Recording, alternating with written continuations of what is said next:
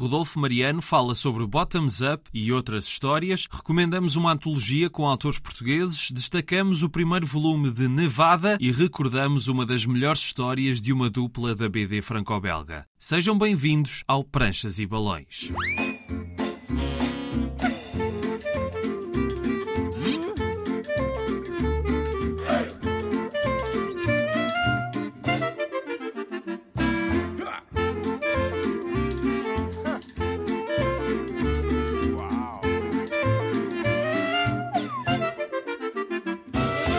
Estamos para mais uma viagem pelo mundo da banda desenhada e antes de prosseguirmos, uma nota, a Câmara Municipal de Moura tem editado de vez em quando a série Cadernos Moura BD, uma coleção dedicada aos grandes autores portugueses da banda desenhada. São pequenos cadernos com histórias representativas desses autores de várias gerações. Já saíram 11 números, cada um com um autor diferente. O último saiu há umas semanas e foi dedicado ao José Rui, que foi o primeiríssimo convidado do Pranchas e Balões.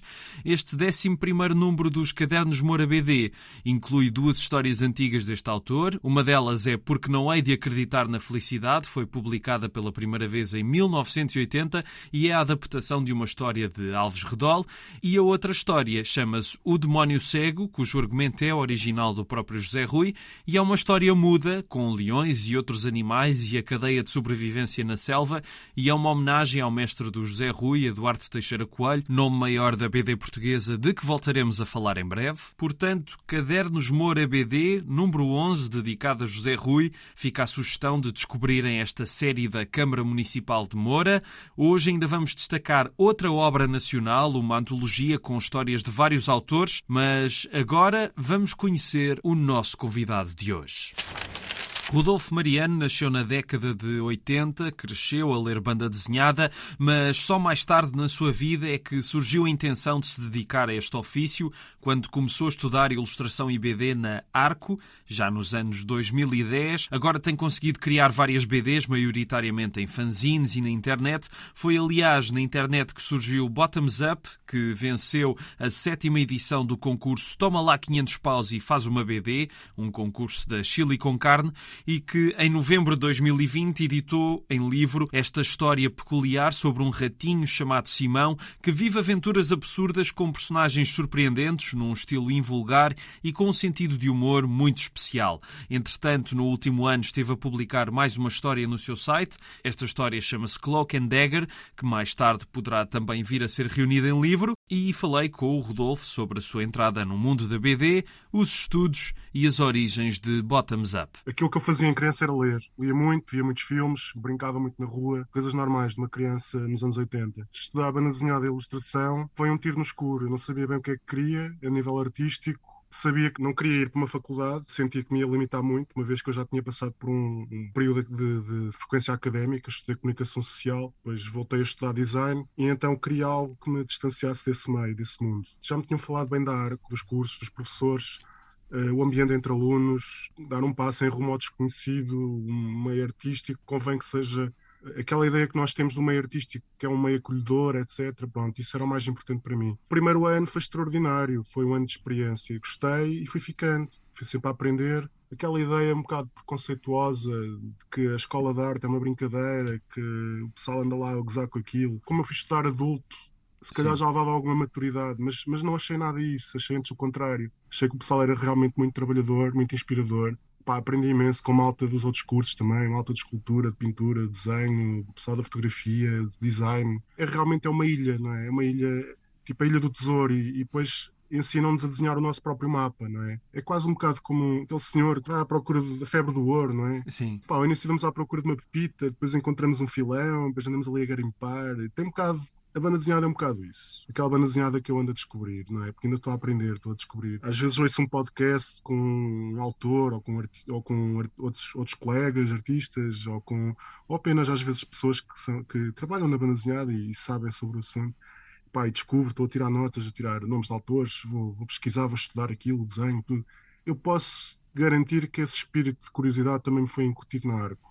Uhum. Nós éramos muito estimulados para sermos autónomos e desenvolvermos as nossas ideias. Irmos à procura das coisas, não é? E depois Lisboa é uma cidade que a nível, a nível artístico tem uma oferta absolutamente extraordinária, comparada, por exemplo, com Coimbra ou com outros, outros lugares do país. Está tudo já tão cultivado de uma maneira algo cosmopolita, não é? Que as coisas não, já não é aquela coisa de ter um estilo ou ter um gosto. As coisas estão a acontecer naquele momento e há aquela sensação de necessidade de as encontrar naquela altura, senão parece que estamos a perder qualquer coisa, não é? Era capaz de sair uma noite até mais tarde para ver um concerto ou ir ao cinema, mas depois no dia a seguir estávamos na aula e estávamos a usar essa matéria toda como um barro criativo para explorar. Eu acredito que se calhar um artista sem manter essa curiosidade viva também perde um pouco o interesse pelo que está a fazer, não achas? Verdade, completamente. É, é absolutamente verdade. E, e, às vezes a minha crítica construtiva ou, ou derivativa vá, daquilo que observo no trabalho dos outros é alguns colegas, e depois às vezes falamos uns com os outros, é precisamente isso. É, quando nós nos tornamos cínicos acerca do nosso próprio trabalho, a chama apagou-se, depois é um, é, um, é um caminho enorme para recuperar esse, esse fogo, não é? Temos que voltar à caverna antiga e ler outra vez as mensagens na pedra para percebermos o que é que perdemos, não é? Com o nosso cinismo. E isto é um problema contemporâneo, é uma coisa que também já se fala muito, não é só a questão das doenças mentais, também é a toxicidade que as provoca, não é? E nós vivemos num tempo e numa era andamos todos a correr feitos malucos, sem direção aparente, e chegamos à conclusão que andamos em círculos. Por outro lado, o facto de termos um escape criativo também nos ajuda a ter essa percepção é? e a ter a capacidade de desconstruir eh, esse mesmo cinismo. Eu, quando digo cinismo, digo essa incapacidade de ter curiosidade. Obviamente que pronto, a palavra é bastante mais ampla.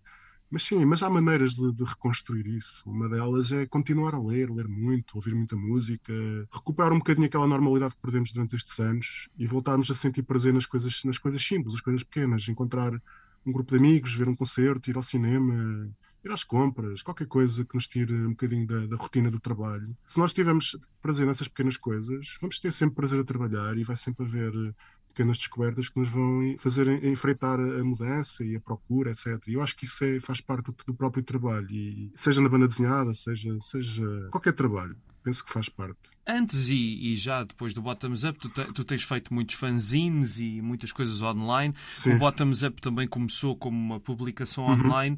Tu sentiste uma diferença assim que o livro estava disponível nos escaparates, ou seja, que estavas a chegar a um público diferente de que não é o online, ou o nicho da BD é uma coisa tão pequena que as coisas se intercruzam? Porque é uma, é uma questão que eu tenho. Há muita gente a fazer fanzines uhum. e não percebo se a maior parte das pessoas que leem BD também vai à procura dos fanzines. Eu sou leitor de banda desenhada. Eu comecei, como te disse, quando era criança não desenhava, mas lia muito. Sim. Eu lia muito a banda desenhada. E eras o único, não era, na, na, escola? Era o cromo da turma, mas também tocava guitarra, fazia outras coisas. Eu até emprestava os meus livros e tudo, e havia curiosidade. Agora, em relação ao livro, eu comecei a autopublicar precisamente para chegar ao público. Eu, não, eu nunca fui um bocado, ou seja, eu não sou dos fanzines porque os fanzines são fixes. Os fanzines são fixes, mas eu, eu utilizei, apropriei-me do fanzine para ser o meu meio de comunicação e, e, chegar a um público mais depressa, mais, mais rapidamente, e sair à noite, levar dois ou três fanzinhos comigo. E foi uma maneira de, de chegar ao público que me interessa, que é aquele público que eu vejo também nos sítios onde eu vou e as pessoas com quem eu falo mais, etc. Depois fui descobrindo que há uma comunidade também de malta que faz a mesma coisa do que eu, e a partir daí fui chegando, subindo, subindo, subindo, de grau a degrau, conhecendo mais pessoas, falando mais do assunto, aprendendo cada vez mais e continuo a aprender continuo a ir a feiras, continuo a, faço esse circuito na mesma. Para mim é um bocado como aquela cultura de em vez de ser agricultura de subsistência, é cultura de subsistência. É a cultura do, do fanzine, a cultura do rock and roll, a cassete, o vinil, o CD, etc.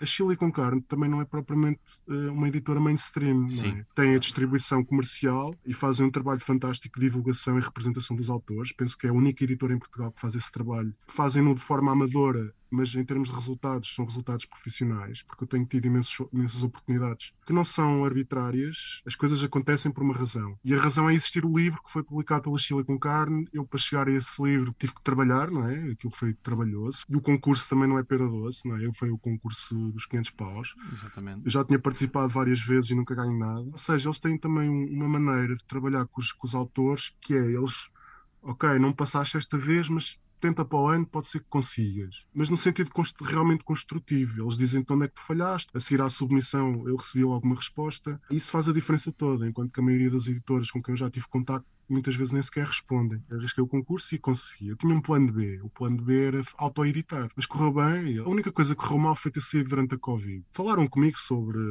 como é que aquilo estava a vender, etc. E disseram-me que não estava a vender muito bem nas livrarias. Mas eu sinto que nas feiras e online eu, eu tenho vendido bastante bem. Até na apresentação do livro. É um livro super apresentável. Eu consigo conversar com os leitores, consigo-lhes falar do livro, mostrar pequenos pormenores das páginas. Não só o meu trabalho, mas também o trabalho de, de editores, não é? O trabalho do Marcos, o trabalho da Joana. Continuo a fazer o meu, meu percurso enquanto editor, auto-editor mas também ao colaborar com uma editora que me dá esta liberdade e que também me dá esta projeção, Pá, é extraordinário. Já voltamos ao Rodolfo Mariano. Agora vamos falar de ditirambos.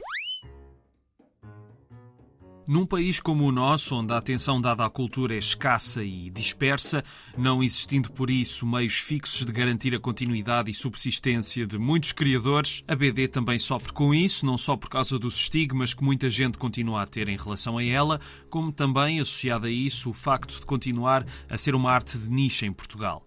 É por isso que muitos autores, impossibilitados a nível financeiro ou a nível de tempo se dedicarem a obras de maior folgo, vão tentando criar o seu percurso através de vias alternativas à tradicional e uma das muitas formas desses artistas continuarem a praticar o seu traço, a evoluírem, a mostrarem outras formas de contar histórias ou de expressar as suas ideias é através das antologias. Existem várias de formas e feitios distintos. Eu aproveito para destacar uma muito recente, lançada há umas semanas e que é uma série, já vai no terceiro volume, chama-se Ditirambos. Cada volume segue um mote. O primeiro de 2019, já esgotado, era à volta do êxtase. O segundo de 2021 era sobre o abismo e este terceiro foi sobre a fauna. E o único requisito é que cada história não pode ultrapassar as quatro páginas. Este projeto tem evoluído. No primeiro volume participaram seis autores, neste terceiro já são uma dezena. Aqui encontramos oito histórias completamente diferentes. Os artistas são a Joana Afonso, que já esteve no programa, o Ricardo Batista, o André Caetano, a Raquel Costa, que fez uma história com argumento de Nuno Cancelinha, o Diogo Carvalho, o Francisco Ferreira, numa história escrita pela Sónia Mota, a Sofia Neto e a Carla Rodrigues. Um ditirambo é um canto coral exortativo cujas origens remontam à Grécia Antiga, refere-se a um conjunto de vozes diferentes que homenageavam Dioniso, deus das festas, do vinho e do teatro, e é o que temos aqui um coro de múltiplas vozes à volta de um mesmo tema. Quatro páginas parece pouco, mas estas oito histórias mostram como a quantidade escassa de pranchas não é sinónimo de dificuldades criativas, são narrativas desafiantes que falam de coisas como a escassez de recursos, a relação dos seres humanos com a natureza, passando também pela perda, o sobrenatural, coisas do cotidiano e até como é viver ao lado de uma escola, ouvindo os gritos das crianças no recreio, o que pode ser algo parecido a um pesadelo. Ditirambos e outras antologias são a melhor maneira para ir descobrindo autores mais ou menos emergentes e que têm muito a dizer. Hoje vamos destacar o primeiro volume de uma série western chamada Nevada, editada pela Seita.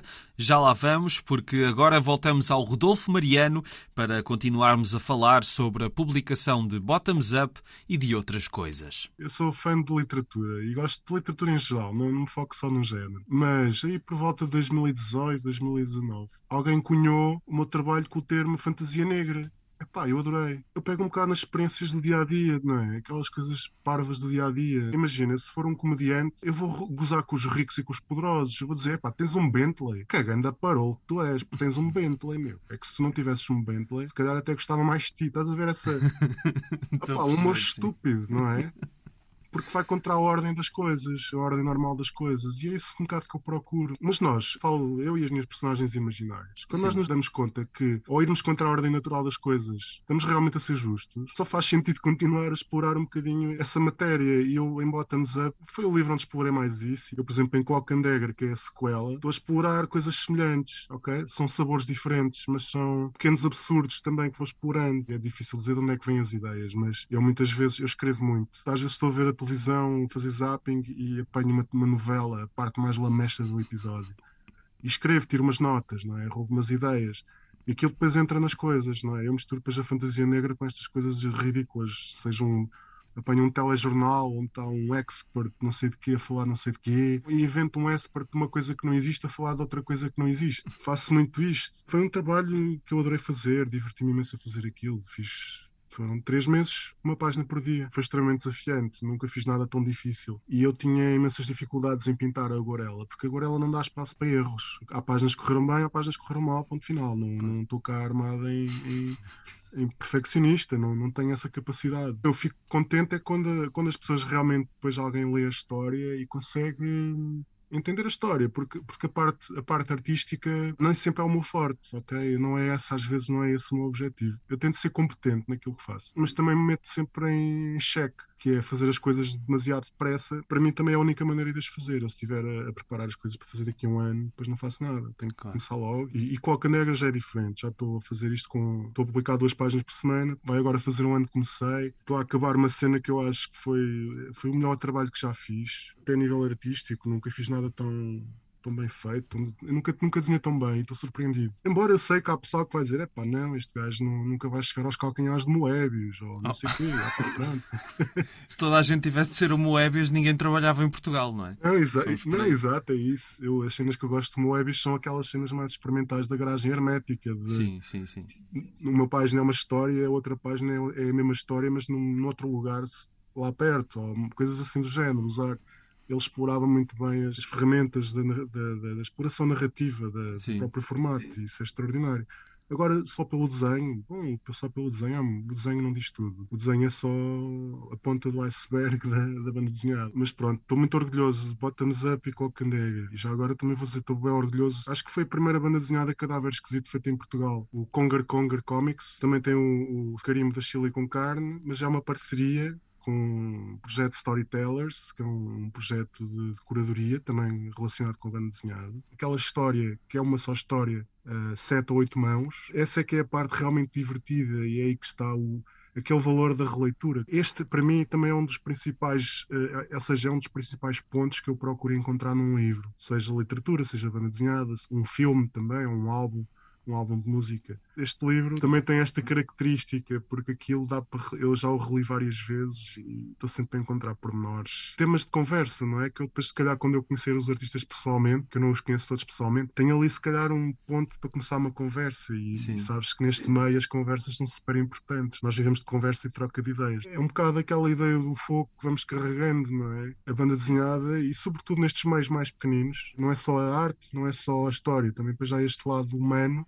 dos próprios objetos eh, criarem relações entre as pessoas, entre os colegas, entre o leitor, entre até diria os fãs, até diria os curiosos, os incautos que nunca pegaram num livro de banda desenhada e de repente pegam num livro e descobrem que há ali uma coisa da qual eles gostam. Também voltamos um bocadinho àquela questão inicial, que era as pessoas que não têm contacto com a banda desenhada, encontram na nossa banda desenhada, a banda desenhada portuguesa. A banda desenhada portuguesa tem muito esta característica, ou seja, nós não somos idiosincráticos, não somos a banda desenhada belga, da linha clara, da, da cor plana nós somos muito exóticos no sentido de diversidade, não é? Somos como uma selva onde há várias espécies que coexistem umas com as outras. E às vezes é isso que as pessoas que não estão ligadas à banda desenhada, as pessoas que não gostam, dizem que não gostam da banda desenhada, encontram aqui um veículo para redescobrirem a banda desenhada enquanto uma forma de expressão visual, uma forma de expressão artística. Esse aspecto também é muito importante. Por isso é que eu insisto sempre na questão de que a banda desenhada é uma, é uma, uma disciplina artística por inteiro. Vai dos, da, da banda desenhada chunga, da fotocópia,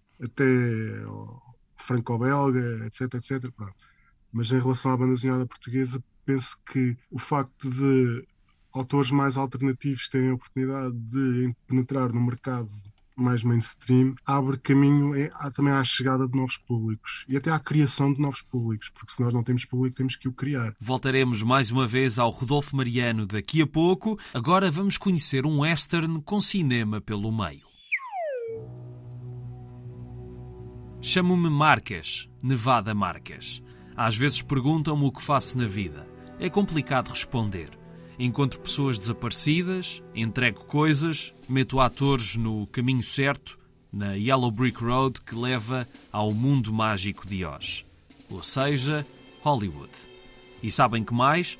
Nunca me falta trabalho. Se vos contasse as vidas das estrelas do grande ecrã, as ligas da decência mandavam logo fechar essa nova Babilónia. É assim que se apresenta o protagonista de uma série western, Nevada, que começou agora a ser editada em Portugal pela Seita. Para já foram lançados originalmente três álbuns, um por ano desde 2019 e até nós chegou agora o primeiro, com o título A Estrela Solitária. Na extremidade da capa, ao centro, vemos Nevada montado não num cavalo, mas numa mota, numa daquelas paisagens montanhosas características das histórias do Velho Oeste, do Monument Valley, aos seus derivados na Europa, aqui mais usados para os westerns italianos ou spaghetti, a Mota já nos indica que aqui estamos noutro tempo, não no da construção da América como nos westerns convencionais, mas numa era em que todo esse imaginário já é mais imaginário do que real. O cinema tratou de dar nova vida nos ecrãs às lendas do Oeste, aos bandidos sanguinários, aos xerifes implacáveis e às muitas personagens que povoaram esse tempo em que a América crescia, em que se semeavam pequenas cidades onde a lei do mais forte era muitas vezes a que imperava. Nevada é então um homem que trabalha ao serviço do cinema, que conhece bem os seus bastidores, os seus problemas, as coisas chocantes sobre a vida das grandes estrelas que os estúdios tentam esconder, e nesta história, Nevada fica encarregue de reencontrar uma estrela dos westerns do cinema, conhecido por Estrela Solitária, que depois de muitos copos acabou por ir parar ao México. Ele precisa de ser rapidamente resgatado para a produção do seu novo filme poder continuar e não se perder mais dinheiro. É uma aventura desenhada por Colin Wilson, que deu o seu traço para contar a juventude de Blueberry, personagem icónica da BD do Western, e foi escrita a quatro mãos com Fred Duval e Jean-Pierre Pecot. As várias sequências de ação são a parte mais interessante do livro, planificadas sem diálogos e com um excelente uso de cada prancha, que não tem um formato estanque, vai sendo alterada consoante as necessidades das emoções da história. É impressionante o trabalho que o desenhador coloca em cada cenário. Há vinhetas que são uma delícia de se ver com atenção para apreciar cada detalhe. A narrativa dá um início prometedor para a série, com toques de humor e um retrato acutilante da indústria do cinema, cheio de referências que serão de encher o olho a quem conhecer algumas figuras e temáticas do género. E é curiosa a maneira como a história faz uma dupla reflexão sobre o poder dos mitos, esse tema tão recorrente dos filmes de cowboys, não só por causa do tal ator que Nevada procura, que se acha tão invencível como a personagem ficcional que interpreta no ecrã, como também pela maneira como o cinema olhou para o Velho Oeste e reinventou, e ao mesmo tempo moldou a nossa percepção da realidade com essa reinvenção. Por falar em mitos, é óbvio que esta história faz uma homenagem direta a uma das obras-primas do mestre John Ford, que fala precisamente sobre esse tema, o homem que matou Liberty Valance. Como é dito neste filme, quando as lendas se tornam em factos, publicam-se as lendas, e eis mais uma bela reflexão sobre isso e muito mais numa obra divertida e muito bem construída, que venham os próximos volumes de Nevada em Portugal. Para já temos este primeiro, A Estrela Solitária, editado pela Seita. Hoje terminamos com uma personagem que se veste como um paquete de hotel numa aventura clássica que envolve um ditador e um cogumelo. Sabem de quem é que estamos a falar? Já vamos descobrir. Agora fiquem com mais alguns minutos de conversa com o Rodolfo Mariano. Para terminar, eu costumo perguntar às pessoas que tragam ao programa para sugerirem livros de BD uhum. ou que não seja de BD que tenhas lido recentemente ou alguma coisa que aches que as uhum. pessoas têm mesmo de ler. O novo do Marco Gomes, o Cerveja de Pressão, pá, extraordinário. É um tipo com um talento incrível, super humilde. Não dás por ele, estás ao pé dele e não dás por ele, mas vês o trabalho dele e ficas, uau, é pá, pronto, é incrível. Também li o livro Chicão, da Ângela Cardinhos, é pá, brilhante. Uh, já há muito tempo não me ria tanto a ler um, um fanzine de banda desenhada, incrível.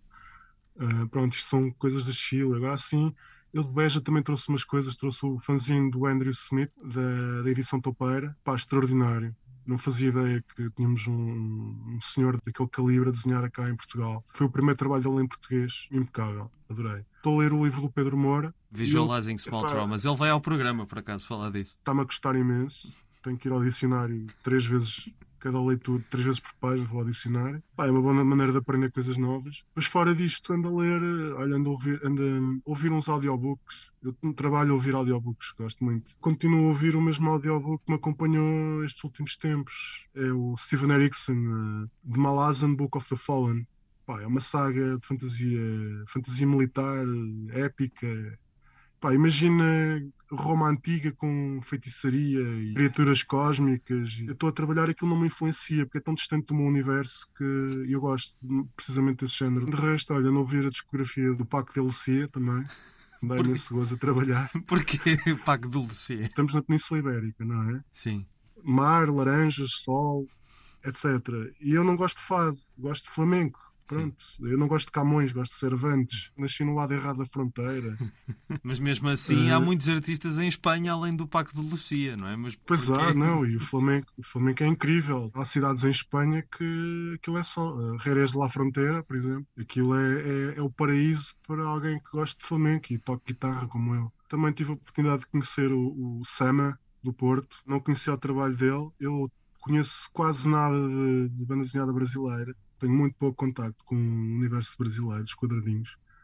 E conheci o, o Sama, conheci o Bruno Porto, o André, do blog A Garagem, que faz, escreve incrivelmente bem e faz críticas fabulosas. Epá, não é algo que esteja a ler, mas é uma cena que estou a, a garimpar. Que é, e o Sama é uma boa introdução, que é um brasileiro a trabalhar em Portugal, mas que continua ligado ao Brasil. E pronto, e, e, e acho que já dei aqui também mais duas ou três referências. Não sei se ainda se lembram de que numa das primeiras emissões falámos de personagens clássicas que ganharam novas vidas, falámos maioritariamente de novas vidas modernas de personagens com décadas de existência, mas também mencionámos às tantas outro caso à parte que mostra como, por vezes, o continuador pode suplantar o criador.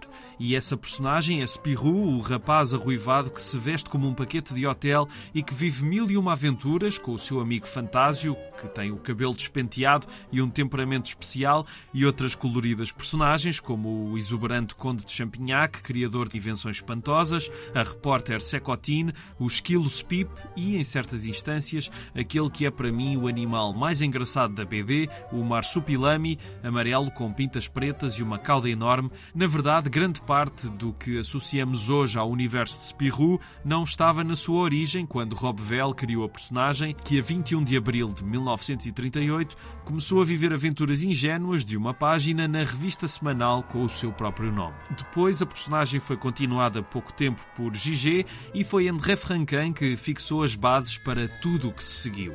Começou a desenhar novas aventuras em 1946 e continuou com Spirou até 1969. Nessas duas décadas, criou histórias e personagens secundárias que ficaram fixadas no imaginário coletivo. Infelizmente, mesmo que tenham havido alguns álbuns interessantes depois de Franquin, nenhum novo autor não conseguiu ou ficar à altura do seu legado e fazer diferente com igual sucesso, ou só se ficou pela homenagem. Até porque seria difícil suplantar tamanho nível de imaginação, de humor e audácia que vamos testemunhando ao longo dessas duas décadas de trabalho, com o traço de Franquin a evoluir e tornar-se cada vez mais seu, despojado de réplicas do estilo dos autores que o influenciaram, e deste período excepcional de Spirou e da BD franco-belga no seu todo, destaco um dos meus álbuns preferidos, O Ditador e o Cogumelo, talvez não seja assim o melhor álbum para conhecer a personagem, até porque tem algumas ligações a outra história, Spirou e os Herdeiros, mas é um dos melhores e mais divertidos trabalhos de Franquin. Um pequeno contexto, em Spirou e os Herdeiros ficamos a conhecer o Marsupilami e a sua terra natal, a Palômbia, bem como Zantáfio, primo de Fantásio e um vilão recorrente, um homem sem escrúpulos que faz tudo para atingir os seus objetivos. Este O Ditador e o Cogumelo foi publicado na revista Spirou entre 53 e 54, só foi editado em livro no fim de 56. O Marsupilami, como é habitual, cria o caos, desta vez por causa de uma invenção do Conde de Champignac, e Spirou e Fantásio acabam por ser obrigados a levá-lo de volta à Palômbia. Mas quando lá chegam, está uma ditadura instalada e mais tarde irão descobrir que quem quem comanda o país é nada mais, nada menos que Zantáfio, ainda mais inescrupuloso e ganancioso do que antes, e que ainda consegue convencer a dupla de heróis a tornarem-se coronéis do seu exército. É claro que eles vão aproveitar a oportunidade para sabotar os planos de Zantáfio, conhecido como General Zantas. Esta história foi inspirada pelo filme O Grande Ditador, a obra-prima que Chaplin realizou uma sátira a Hitler, estreada em 1940, apenas um ano depois do início da Segunda Guerra Mundial. Aqui, Francan também faz uma paródia às ditaduras, com o seu humor característico e as suas personagens inesquecíveis. Vemos o seu traço em forma, ainda longe da liberdade iconoclasta dos seus últimos anos na personagem e do resto do seu trabalho, como por exemplo na série Ideias Negras, mas já está muito inspirado e a afastar-se da formalidade e rigidez do estilo clássico da linha clara. Uma aventura muito divertida, uma crítica feroz aos autoritarismos, cheia de gags deliciosos e pranchas que ficarão na vossa memória. A obra de Spirou e Fantásio por Francan está editada pela ASA numa coleção que primeiro saiu com o Jornal Público há uns anos e que reúne todos os álbuns em livros duplos. O Ditador e o Cogumelo está editado num volume que inclui também A Máscara Misteriosa, outra aventura muito recomendável. Ficamos por aqui. Estiveram a ouvir Pranchas e Balões na Antena 1. O programa fica disponível em RTP Play e nas plataformas de podcasts. Sigam-nos no Facebook e no Instagram, Pranchas e Balões, tudo junto. A sonoplastia é de Tomás Anaori e eu sou o Rui Alves de Souza. Até à próxima.